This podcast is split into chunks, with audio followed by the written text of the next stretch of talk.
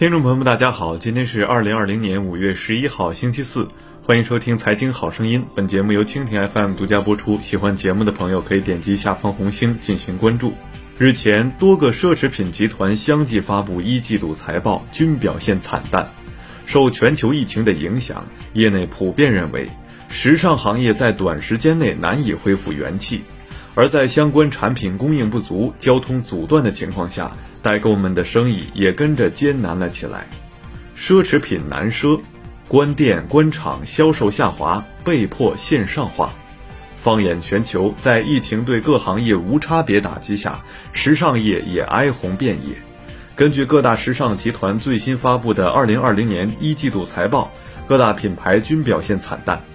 全球最大的奢侈品集团 LVMH 在第一财季内销售额同比上年下跌百分之十五。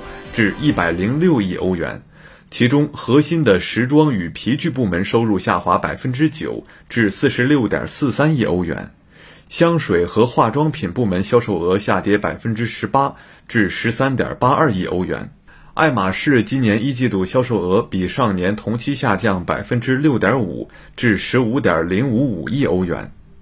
财报一串串数字的背后，是奢侈品企业大量关店、裁员、减薪、战略收缩和求变。为了抵消销售下滑的负面影响，LVMH 集团计划今年将资本开支削减百分之四十，董事会成员还将接受减薪。除此之外，各大时尚集团还不得不接受因关厂、关店、转产带来的巨大损失。今年三月，LVMH 集团把旗下品牌迪奥、纪梵希和娇兰的香水和化妆品生产线改为生产洗手液及其他消毒产品。尽管目前全球已经出现好转趋势，但时尚业尚无法快速恢复元气。美国咨询企业贝恩公司七号表示，奢侈品行业的销售业绩不会很快恢复。第二季度全球奢侈品销售总额预计比去年同期少百分之五十至百分之六十。麦肯锡公司四月发布报告说，个人奢侈用品行业的销售总额预计全年缩水百分之三十五至百分之三十九。为了抵抗疫情带来的负面影响，部分奢侈品牌也开始尝试直播带货。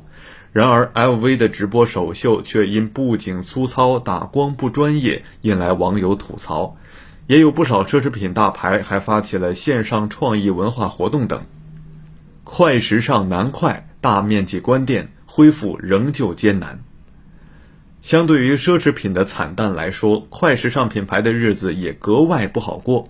受到疫情冲击，北美最大、全球第三的企业——美国快时尚巨头 Gap，甚至面临倒闭风险。四月二十四号。美国服装巨头 Gap 因疫情暂时关闭了北美及全球范围内大多数门店，而自二月以来，Gap 已损失高达十亿美元，一度现金流仅剩下七点五到八点五亿美元，股价已经跌去了百分之六十，市值蒸发约四十亿美元。与此同时，其他快时尚品牌也并不好过。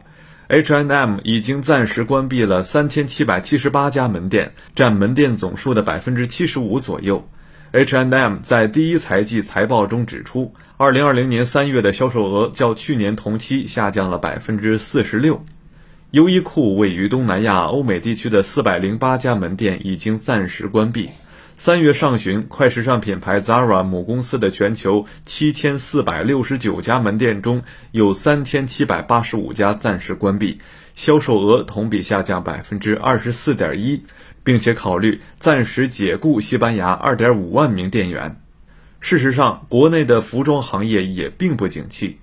据第一纺织网监测统计。截止二零二零年三月三十一号，沪深两市四十八家服装上市公司合计实现营业收入二百五十八点九九亿元，与二零一九年同比减少一百五十三点八六亿元。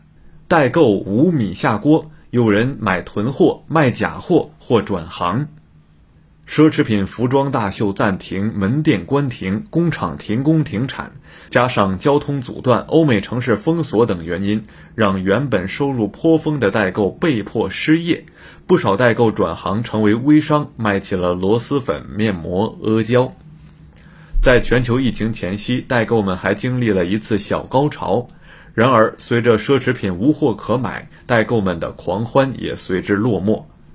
部分代购只能卖起一千元一件、五百元一件的中低档品牌，甚至有的人还卖起了高仿。在真品供应减少的情况下，假货开始横行。此前，北京某派出所接到举报，称其邻居在疫情期间五次往返韩国代购，且回来后没有采取任何隔离措施。经民警调查，发现他这段时间并没有出入境记录，所谓的代购正品也只是国内某个小作坊生产出来的假货。更有甚者，在疫情严重期间，依然有人冒风险带货。三月十四号，北京市便通报了一起违规代购案件，王某国和于某为牟利，连续往返北京和疫情严重国家代购商品，被处以行政拘留十日。如今，全球疫情已经出现向好趋势，代购们都在期待疫情过后，奢侈品行业会迎来报复性消费。但被疫情损伤的消费力何时能够恢复，尚未可知。好了，今天的节目就唠到这儿，下期节目再会。